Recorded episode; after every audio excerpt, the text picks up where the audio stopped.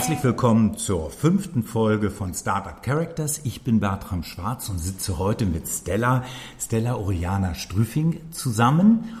Und äh, du bist von Laori. Herzlich willkommen hier beim Podcast. Vielen Dank, dass ich hier sein darf.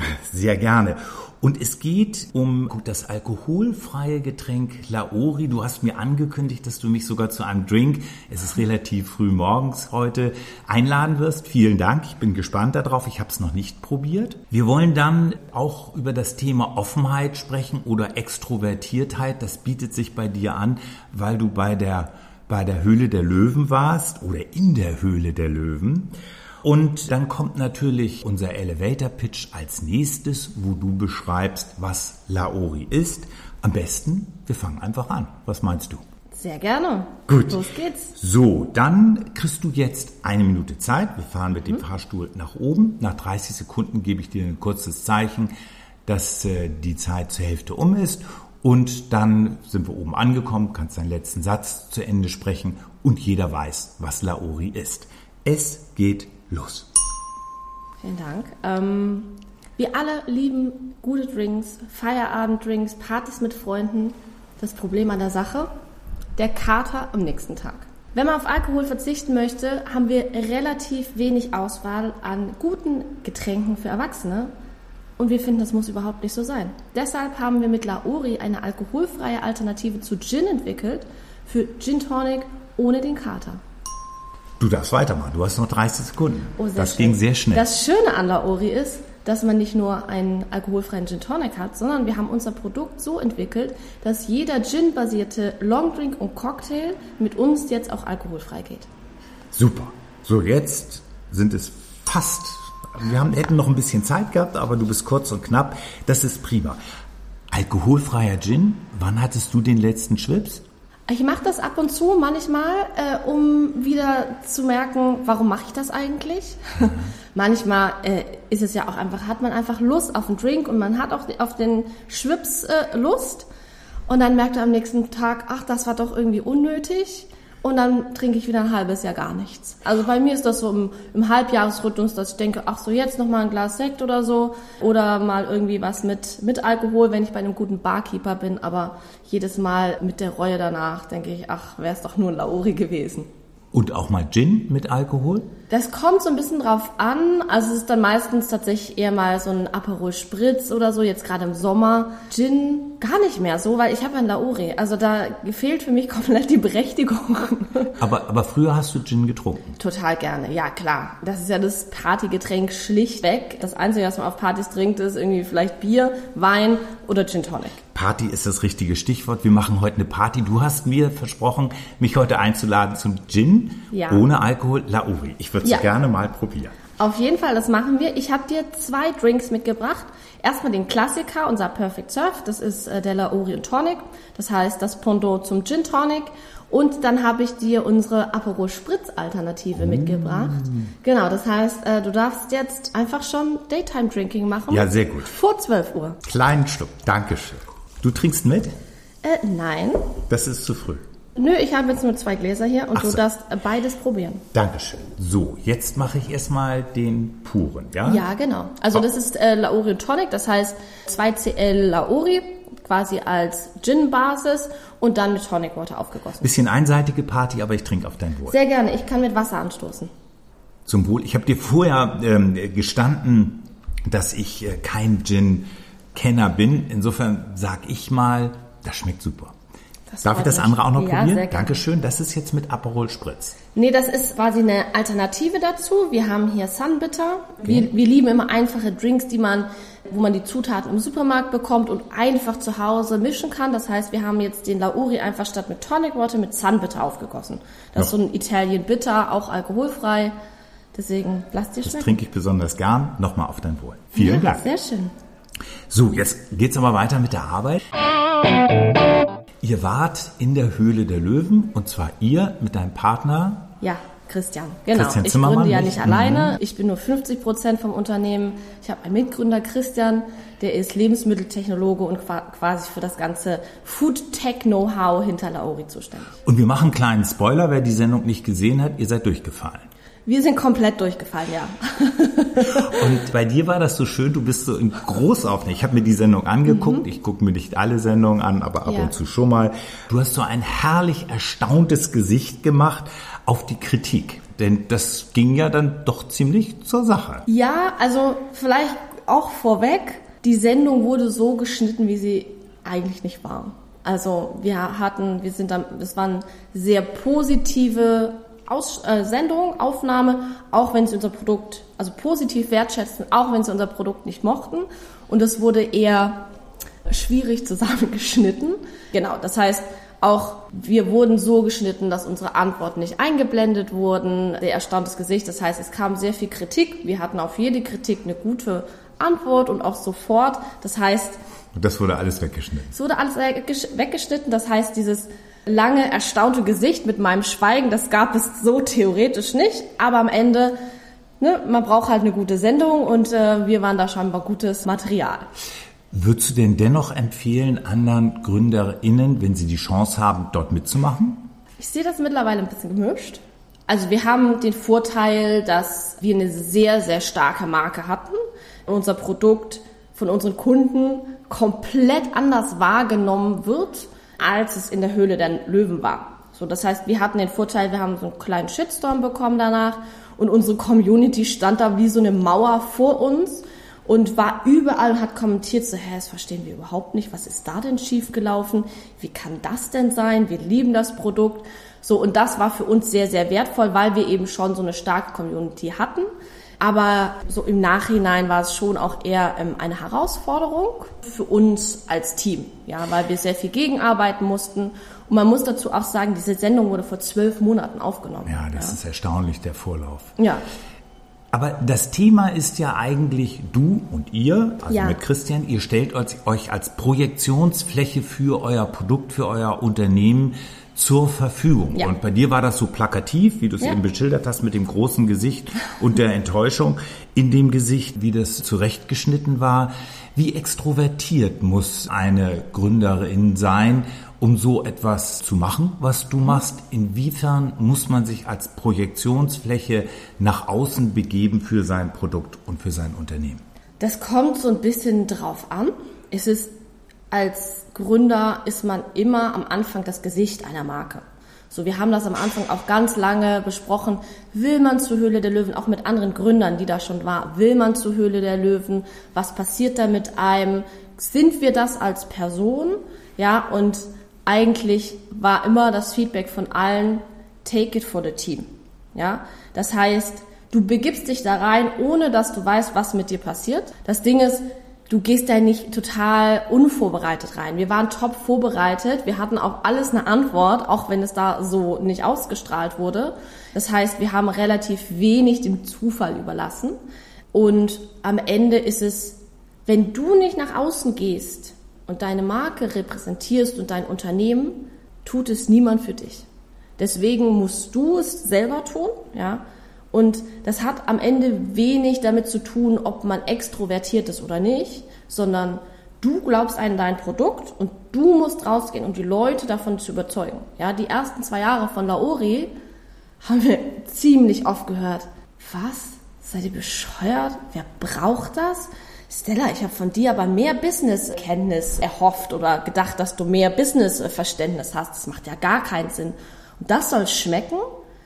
Und wir mussten da sehr lange gegenarbeiten und wir haben an uns geglaubt. Und das ist auch immer so ein bisschen so zweischneidig Schwert. Wenn wir rausgehen, haben wir entweder die Leute, die Laori lieben oder die es wie in Höhle der Löwen bewerten und denken so, hä, das macht ja gar keinen Sinn, das schmeckt ja überhaupt nicht wie Gin.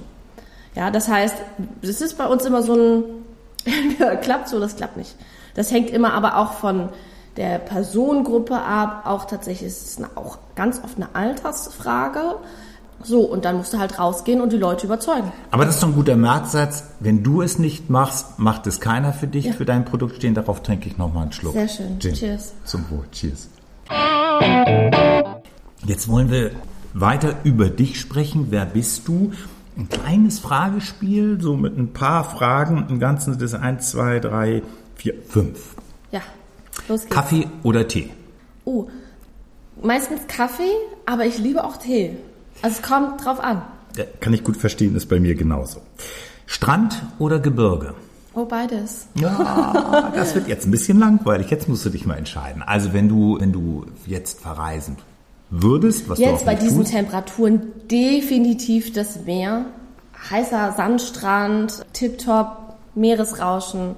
Ich war auch gerade im Urlaub am Meer, aber manchmal muss, muss es auch dringend die Berge sein. sehr gut. Ja. Armbanduhr oder Handy? Also wir müssen, Armbanduhr. Ja, gut, gut, gut. Also ich habe hier, du siehst auch eine, eine ganz Ich uralte. Armbanduhr aus den 60er Jahren zum Aufziehen. Ich brauche Äh, manchmal analoge Dinge. ja. Das ist wichtig. Gut. Schokolade oder Chips abends auf dem Sofa beim alkoholfreien Gin? Früchte. Früchte. Gut. So, jetzt die wichtigste Frage. Immer Unternehmerin oder vielleicht auch mal Angestellte? Bloß nicht mehr Angestellte. Also wenn es gut läuft, bitte einfach immer weiter so machen mit Unternehmer sein. Wann und vielleicht kannst du dich noch entscheiden, wo das genau war, war die Entscheidung, ich will Unternehmerin werden. Meine Mama würde sagen, als ich sechs war. Das ist, das ist früh. ja. Und äh, warum? Als ich klein war, habe ich immer Restaurant gespielt, ich habe gekocht, ich habe serviert, ich habe danach auch abgerechnet. Auch so, wenn Freunde da waren zum Dinner. Ich habe dann auch tatsächlich äh, erste Umsätze gemacht. Und ich habe immer davon geredet, dass ich mein eigenes Café, Restaurant eröffnen möchte. Und dann macht man ja irgendwann ein Abi und denkt so, ah, was studiere ich denn? Dann weißt du, okay, studiere ich BWL, weil ich komme aus einem Musikerhaushalt, ich brauche irgendeine gute Grundlage, mit der man ein Unternehmen aufmachen kann. So, und dann habe ich was ganz Vernünftiges äh, studiert. So, und dann habe ich auch erstmal gearbeitet und so, ne? Aber habe dann. Das wollen wir ein bisschen genauer wissen. Genau, Äh, also- wo, woher kommst du äh, und äh, wie hast du dann der Uni angefangen und welche Jobs hattest du? Genau, also ich bin relativ viel rumgekommen. Ich bin zum Beispiel mit 17 von zu Hause ausgezogen, weil meine Schule ganz fürchterlich war, wo ich war. Und dann habe ich, bin ich ausgezogen, bin nach Stuttgart gezogen, um da mein Abi zu machen. Das heißt, ich bin schon, habe mit 17 schon alleine gewohnt. Toll für alle Freunde, weil man dann die Partywohnung hat. Genau, Genau. damals noch mit Alkohol. Ganz sicher, ja. Man Okay. muss ja erst die äh, bösen Erfahrungen machen, äh, damit man davon wegkommt. Und dann habe ich erst mal ein Auslandsjahr gemacht, habe in einer Einrichtung äh, mit Menschen mit Behinderung zusammengearbeitet habe dann Café geleitet, tatsächlich auch. Danach habe ich in Lüneburg BWL und nachhaltige Entwicklung studiert. Für mich war das wichtig, dass ich so diesen nachhaltigen ökologischen Touch auch habe. Und ähm, die hatten ein ganz tolles neues Studienmodell und dann habe ich da studiert. Weil für mich war es natürlich, ich komme halt aus einem Musikerhaushalt, äh, da konnte mir keiner mit BWL-Themen helfen. Ja, von Stuttgart nach Lüneburg. Ich bin Genau, Norddeutscher, das ist ein großer Sprung. Mm, Ja, nicht so ganz. Ich äh, bin auch Norddeutsche. Ich komme ursprünglich aus Hamburg. Oh. Sind dann, äh, als ich drei war, nach Bayern gezogen. Ich bin in Bayern zur Kann Schule passieren. gegangen. Ja, genau. Und dann nach Stuttgart und dann bin ich eben zurück wieder nach Norddeutschland. Ja, aber du warst ja noch an anderen Universitäten. Genau, dann habe ich meinen Master äh, gemacht in Berlin und Holland. Ich habe so einen Doppelmaster gemacht, das heißt ein Jahr Berlin, ein Jahr Holland. Und dann äh, bin ich zurück nach Hamburg gezogen und habe da mein, meine Masterarbeit geschrieben und ein bisschen in der Unternehmensberatung gearbeitet, meinen Job-Einstieg gemacht. Und dann vor, ja, jetzt fast sechs Jahren habe ich gesagt, okay, ich bin eh ständig in Berlin, ich bin auf Startups spezialisiert, lass zurück nach Berlin gehen. Und dann habe ich erst hier in einem Startup gearbeitet, so eine Art Fintech-Startup und bin dann auf die andere Seite gewechselt und habe als Startup-Coach gearbeitet und habe Startups quasi bei der Unternehmensgründung beraten. Das heißt, von der ersten Bist du Idee... ja genau richtig hier in dem Podcast, um allen äh, zu zeigen, wie es geht. Ja, das ist ja auch immer so eine Frage, ne? Kann man nur äh, klug daherreden oder kann man es dann auch umsetzen, das, Ja. was man immer so erzählt? Das heißt, ich habe dann tatsächlich Gründern von, ich habe da so eine Idee, wie lege ich den jetzt eigentlich los, denen bei den ersten Schritten geholfen, bis quasi zur ersten Finanzierung. Genau. Und dann habe ich die Seiten gewechselt. Wir wollen ja ein bisschen auch über deine Eigenschaften reden und gerne. ich habe mich versucht, ein bisschen schlau zu machen. Du hast teilgenommen am Digital Female Leader Award und auf der Website von denen steht ein Zitat von dir, was Führung für mich bedeutet. Führung ist für mich die Stärke einer Person zu erkennen und zu fördern, um das in einem schlummernde Potenzial zu entfalten und damit das persönliche Lebensziel zu erreichen. Boah, da steckt viel drin. Fangen wir doch mal an. Bist du geführt worden? Hattest du einen Mentor oder eine Mentorin? Spannende Frage.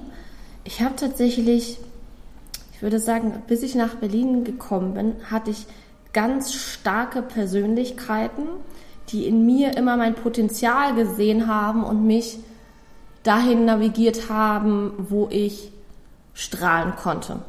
Auch wenn ich vielleicht nicht unbedingt in der richtigen Position dafür war, aber die haben mir immer irgendwie die Wege aufgezeigt. Also ich persönlich habe einen so einen Mentor, den könnte ich auch benennen. Gibt es bei dir hab sowas ich, auch? Habe ich nicht. Also ich würde sagen, ich habe so zwei ehemalige Chefs, wo ich einfach immer noch denke, so, wenn ich nur halb so cool bin wie die in dem, was ich jeden Tag tue, dann reicht mir das. Was meinst du mit in einem schlummernden Potenzial? Ja, erklär mal bitte. Ich glaube, in jedem steckt das Potenzial, Großartiges zu leisten.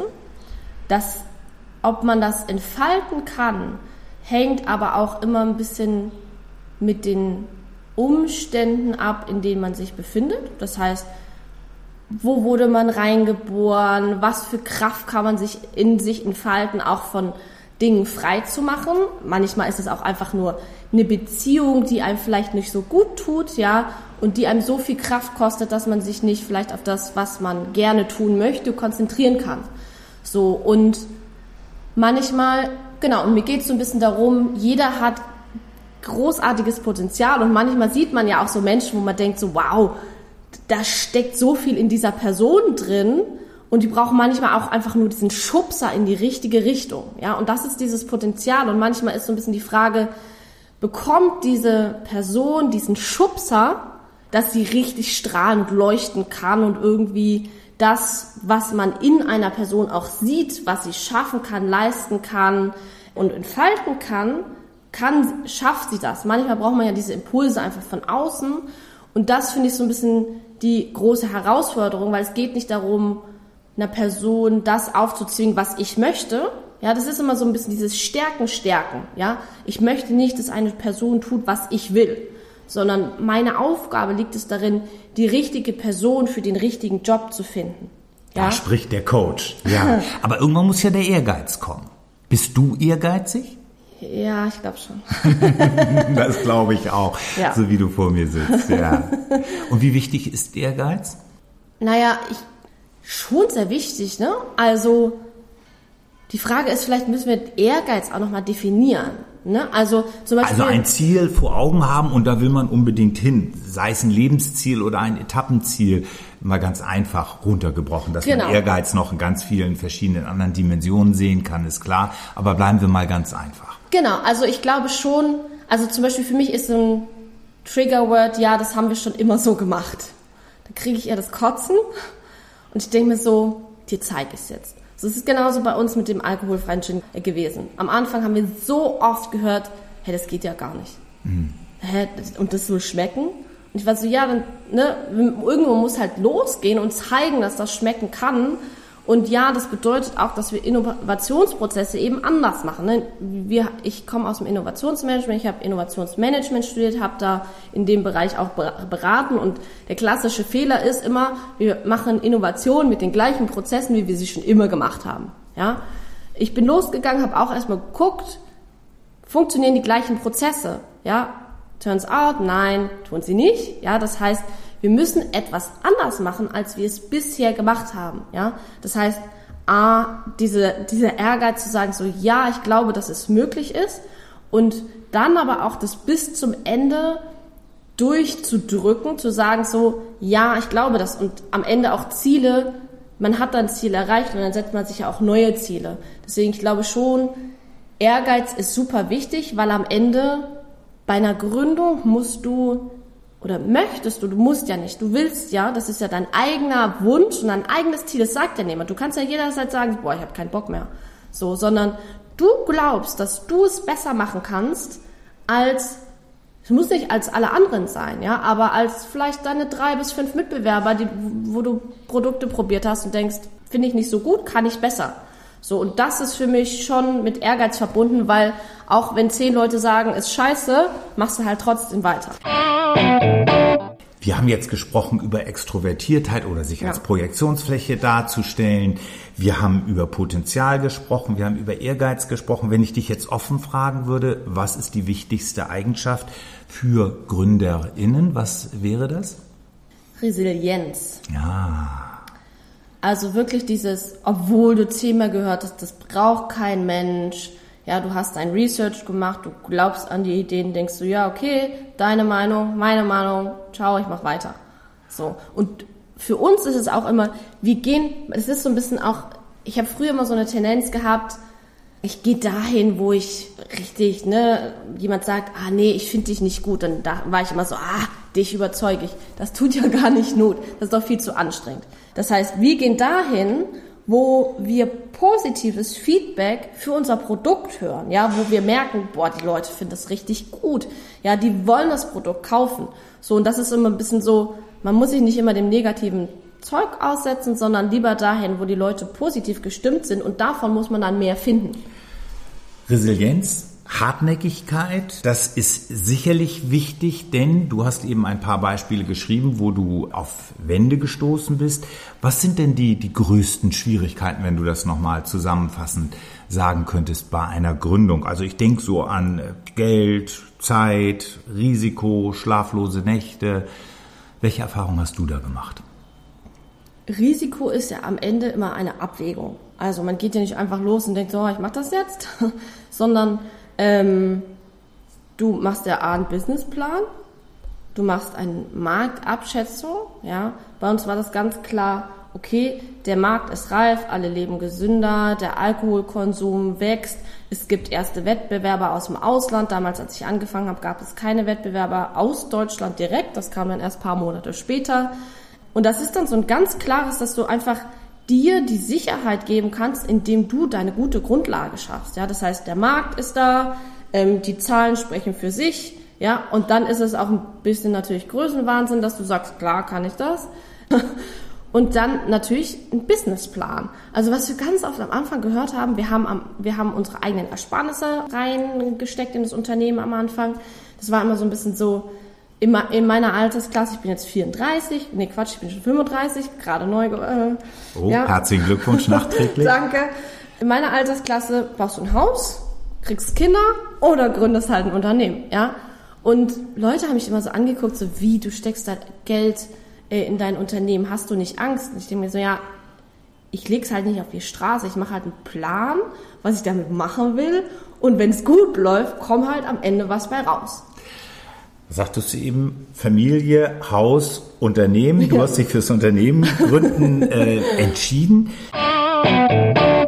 Wir wollen jetzt noch einen kleinen Elevator Pitch machen. Ja. Und zwar wieder eine Minute und du beschreibst bitte, was genau deine Aufgabe bei Laori ist und warum genau du die Richtige dafür bist. Du hast eine Minute Zeit, sind ja zwei Fragen.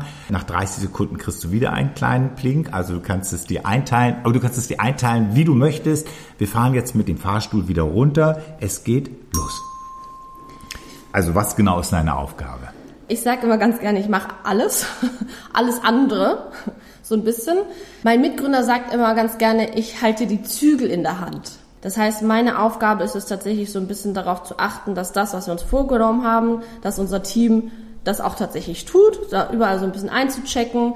Aber ganz konkret mache ich natürlich Finanzen, Finanzierung, Buchhaltungszeug, das ganze Strategiethema natürlich und dann natürlich das Thema Marketing äh, liegt auch unter meiner Hand. Aber so im Großen und Ganzen geht es so ein bisschen darum, eigentlich die Zügel in der Hand zu halten, ja, die, die, dass wir Ziele einhalten und in dieselbe Richtung gehen und alle im Team on board sind. Was ist dein offizieller Titel? CEO. Und warum bist du genau die richtige CEO für diese Aufgabe? Weil ich liebe, was ich tue. Und ich tatsächlich in meinem Job meine persönlichen Fähigkeiten und mein studiertes Wissen und meine Leidenschaft für Food-Themen in dieser Rolle perfekt vereinen kann. So, jetzt hat der Fahrstuhl eine kleine Extrarunde gedreht. Du hast ein bisschen länger reden dürfen, aber es war so interessant. Die Abschlussfrage, die ich immer stelle, ist, was treibt dich an? Also das ist anstrengend, es gibt sicherlich schlaflose Nächte, es gibt auch finanzielle Probleme, nehme ich mal an, mal, wo man dann nicht. Schüttelst du den Kopf. Ist bisher mit der Finanzierung alles immer glatt gelaufen? Ja, schon, weil wir sind halt so ein klassisches Corona-Startup.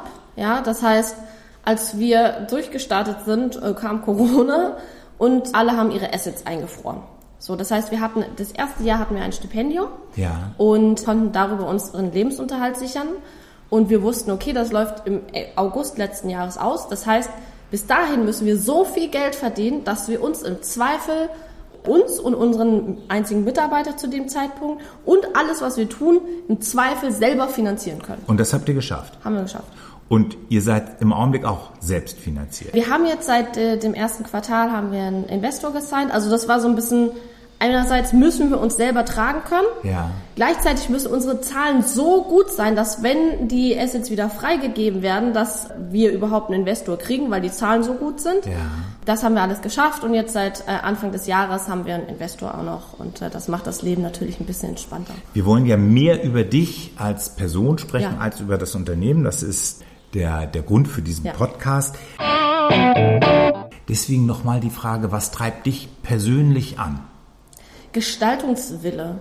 Ich liebe es, Dinge zu gestalten und zu sagen, so machen wir das jetzt und einfach voranzutreiben, ohne dass ich auf die Erlaubnis von jemandem warten muss, das doch jetzt endlich zu tun. Also das hört sich wirklich so an, als ob du nie wieder zurück ins Angestellten-Dasein zurückkehren wirst. Es ist ja immer eine Frage von zurückkehren werde oder muss. Ne? Am Ende, ich hoffe darauf, dass ich es nicht muss, aber am Ende schauen wir mal, was das Leben noch so für mich parat hat. Du warst hier in Berlin Startup Coach. Du Ja. hast da andere Gründerinnen vor dir gehabt und die beraten. Was war da dein Hauptpunkt? Was war da deine Hauptzielrichtung? am Ende so viele Gründer das richtige Wissen und Wege aufzeigen, dass sie tatsächlich auch den Sprung in die Selbstständigkeit schaffen. Also weil am Ende für mich ist nicht die aktive Gründung, also ich sitze beim Notar und gründe mein, mein Unternehmen, ist nicht für mich das Entscheidende. Das Entscheidende ist von, ich habe da eine Idee, wie lege ich denn eigentlich los und in dieser Zeit so viel Know-how und Sicherheit zu vermitteln, dass man sagt, ich fühle mich so sicher, ich springe jetzt. Das ist immer dieser, dieser Hauptpunkt für mich und das Entscheidende ist, den Mut aufzubringen, zu sagen, ich springe jetzt und ich mache es anders als alle anderen. Weil die wenigsten kennen Unternehmer, so im klassischen Sinne, wie wir jetzt zum Beispiel Startups gründen. Ja, das sind dann eher so klassische Unternehmen, so zum Beispiel in meiner Familie. Das sind dann irgendwie freiberufliche Unternehmensberater. Das ist kein klassischer Unternehmer oder ich habe Bauern in der Familie oder ich habe jemanden, der ein Restaurant aufgemacht hat. Das ist, sind ganz klassische Wege und Unternehmen, die man so normal projizieren kann. Ja, aber gerade wenn du sagst so, alkoholfreier Gin, keine Ahnung, ob's das, ob da einen Markt für gibt, ja, aber unser Marktpotenzial ist halt hart kalkuliert, ja, wissen wir nicht, ob das so eintritt, ja, das, da hätten wir auch würfeln können. Das ist schon so ein, so ein, da muss man, glaube ich, ganz viel Mut und Wissen mitgeben, ja, und versuch, verstehen, wo liegen die Ängste und dabei helfen, denen, die aufzulösen, ne, weil jeder hat andere Ängste. Warum Gründerinnen gründen, das ist der Untertitel von diesem Podcast. Das ist genau dieser Moment vor dem Sprung in die Unternehmensgründung, die du da eben geschildert hast, die du als äh, Startup-Coach dann ja auch selber vermittelt hast und dann bist du ja selber gesprungen. Ich könnte mir vorstellen, dass der eine oder andere Kontakt zu dir aufnehmen möchte, weil er noch Fragen hat. Wie kann er dich erreichen oder wie können die GründerInnen dich erreichen? Am besten über Instagram, einfach lauri.drinks oder direkt über LinkedIn, einfach Stella Oriana Strüfing suchen und mir schreiben. Stella, vielen Dank für dieses hochinteressante Gespräch. Ich trinke nochmal einen Schluck alkoholfreien Drink auf dein Wohl und Cheers. auf euer Wohl. Cheers.